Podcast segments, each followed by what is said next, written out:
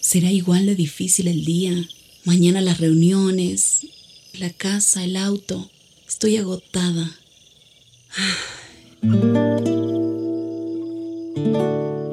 No importa cuántas cosas me hayan angustiado hoy. Me acercaré a Él porque Él tiene descanso para mi alma y mi mente. Cuando mi corazón está tranquilo, puedo escuchar su voz en quietud y confianza. Mi fortaleza está en descansar en Dios. Ven a descansar.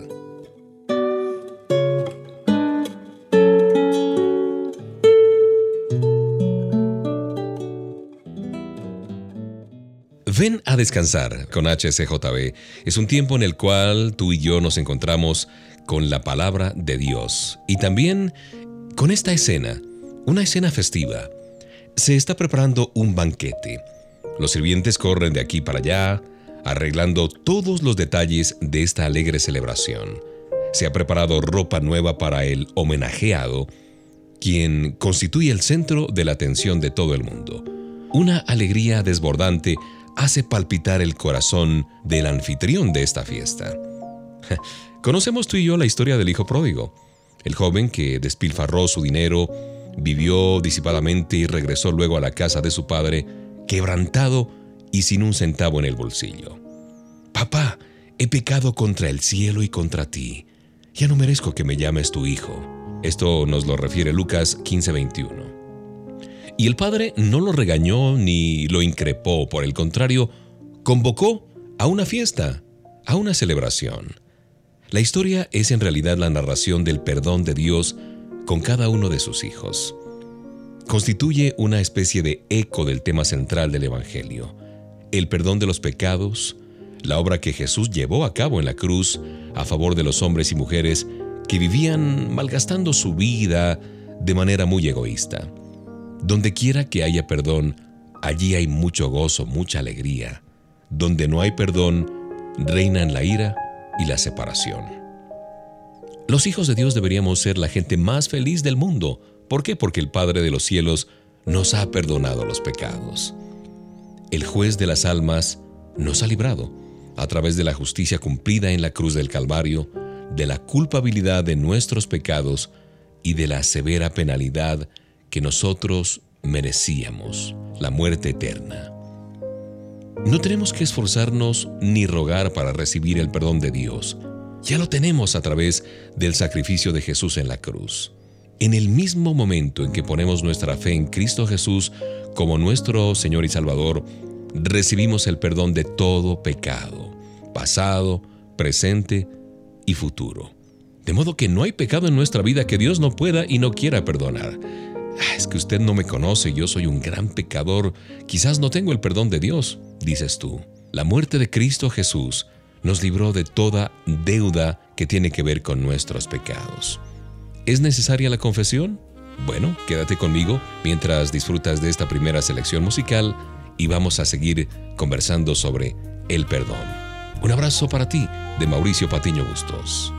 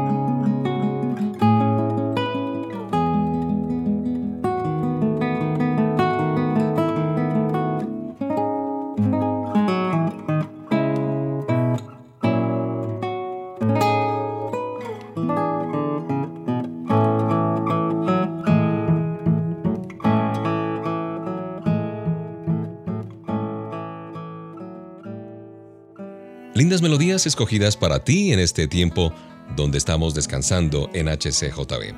Y estaba conversando contigo acerca del perdón, haciendo o trayendo a la memoria la historia famosa del hijo pródigo. Y yo te preguntaba hace un instante si es preciso la confesión, y la respuesta es sí, absolutamente necesaria la confesión. El hijo pródigo reconoció su pecado y regresó con un espíritu contrito y humilde, y él expresó verbalmente ese sentimiento ante su padre. Sin embargo, el padre ya lo había perdonado. Ya lo había perdonado aún antes de haberse encontrado los dos.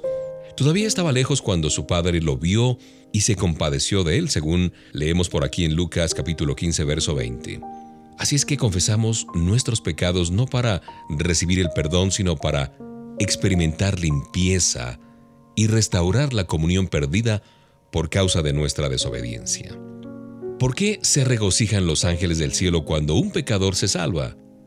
Porque un hombre o una mujer que estaban perdidos han sido encontrados por la gracia y el amor de Papá Dios y sus pecados han sido perdonados. ¿No te parece este motivo para celebrar? No hay nada ni en el cielo ni en esta tierra que produzca tanto gozo como el perdón. Dios primero perdona nuestros pecados, este es el punto de comienzo. Después debemos perdonarnos a nosotros mismos por el dolor y el sufrimiento que le hemos causado a los demás. Estoy pensando en tu esposa, en tus hijos, qué sé yo, compañeros de trabajo, cualquier persona. Luego, tenemos que ir un paso más allá, avanzar, perdonando a aquellos que nos han hecho daño o que nos han herido, porque debemos perdonar así como Dios nos perdona, con libertad, completamente y con todo el corazón. El Evangelio es la buena noticia de que Dios ha quitado nuestro pecado y delante de Él ya no somos culpables. Somos personas perdonadas, llamadas a celebrar la maravilla del perdón y extenderlo a aquellos que nos rodean, aunque no lo merezcan. Así es que yo te invito para que perdones y propagues ese gozo de tu corazón hacia todos los demás.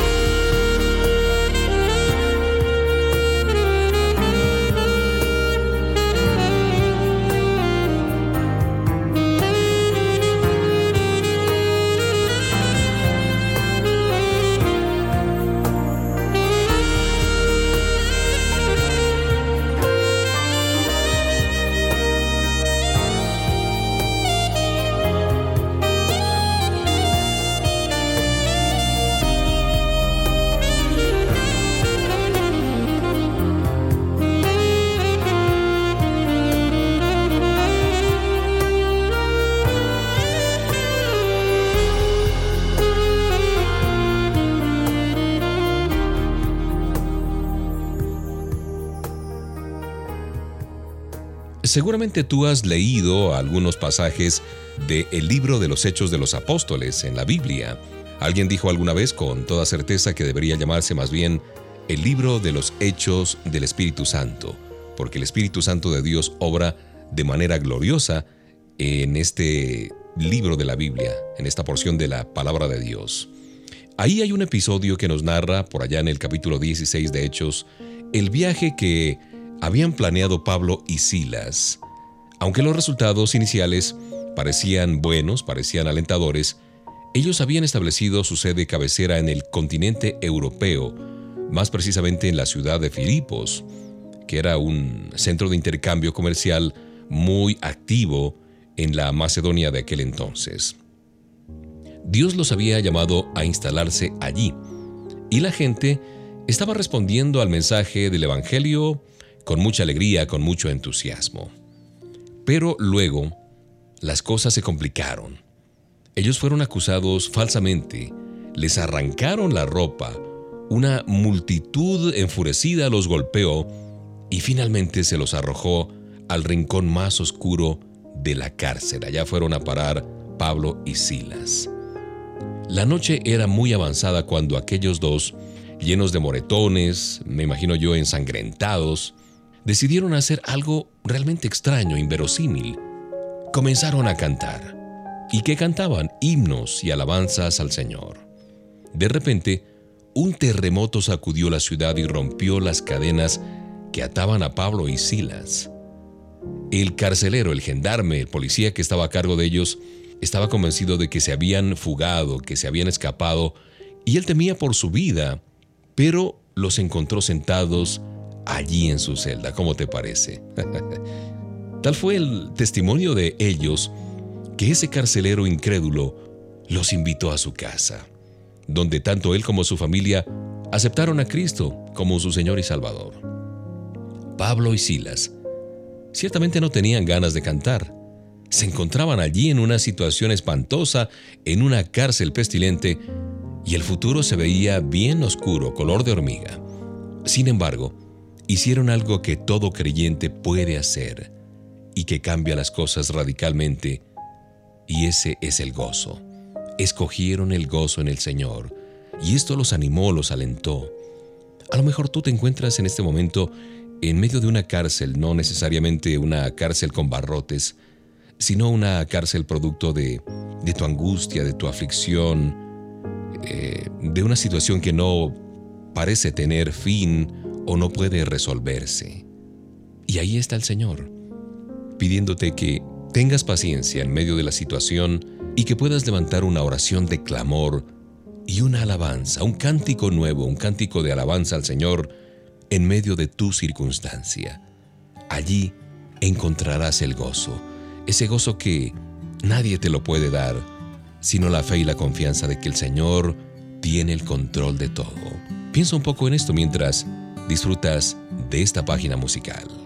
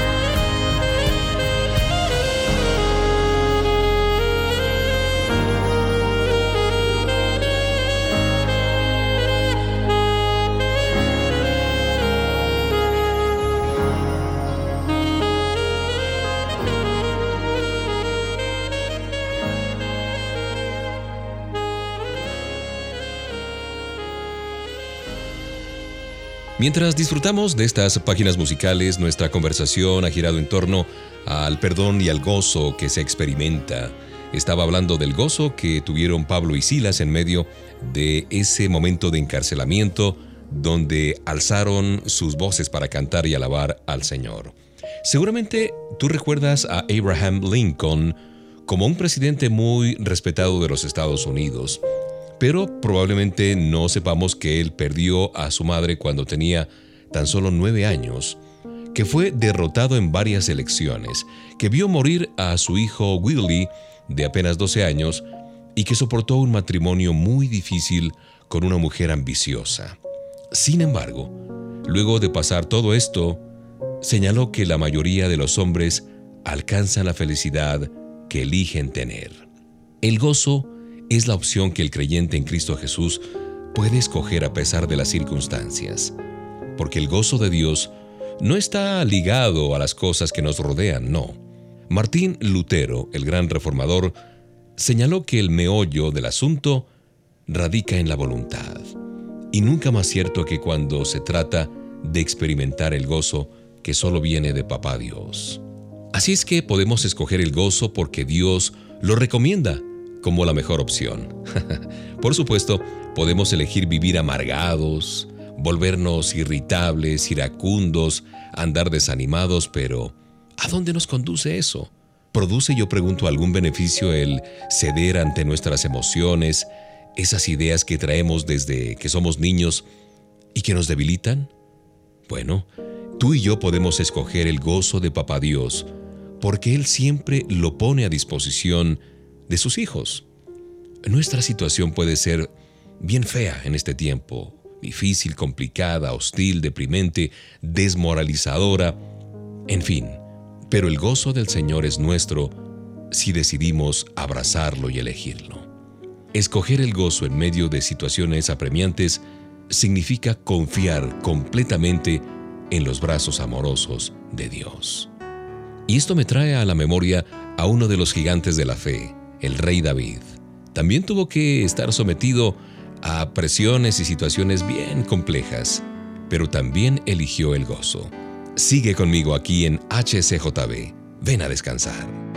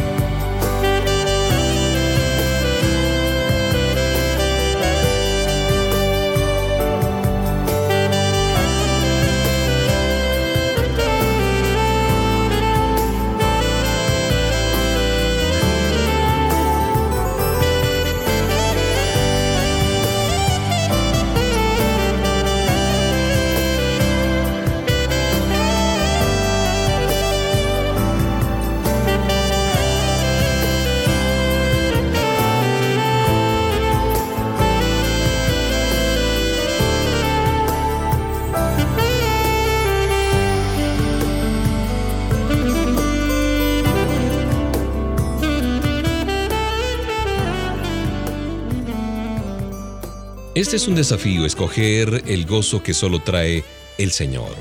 A veces David sentía a Dios distante, por allá en ocasiones llegó a considerar la posibilidad de huir de los problemas, de acuerdo a lo que leo aquí en el Salmo 55, versos 4 al 8. Sin embargo, al final David siempre llegaba a la misma conclusión. A pesar de las dificultades, lo mejor era confiar en Dios. Confiar en Dios. Cuando escogemos el gozo estamos tomando la decisión de caminar por fe y no por vista. Y es la fe lo que Dios recompensa y bendice. Elegir el gozo significa que elegimos glorificar a Dios en nuestra vida, que nos comprometemos a leer la Biblia, que tenemos el propósito de perdonar a los que nos han ofendido, que creemos que todas las cosas ayudan a bien y que decidimos depender del poder del Espíritu Santo que vive en nosotros. Cualquiera que sea tu problema, cualquiera que sea mi problema, podemos tomar una decisión a partir de la voluntad y ayudados por la gracia y el Espíritu del el Señor que nos llevará al gozo de Dios. Dios nos ha mostrado el camino hacia el gozo en su palabra, de modo que tú y yo escojamos ese camino.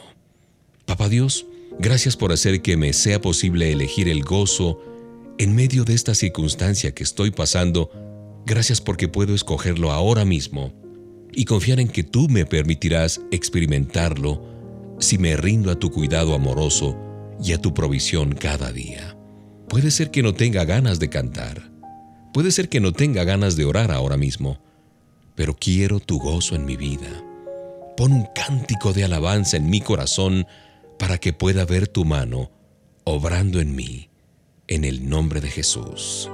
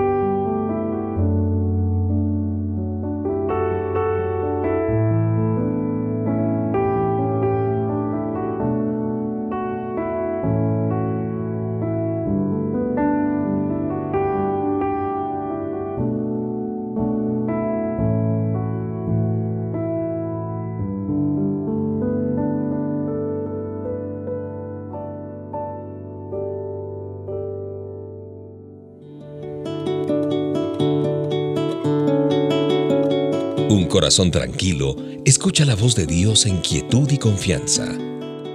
Ven a descansar.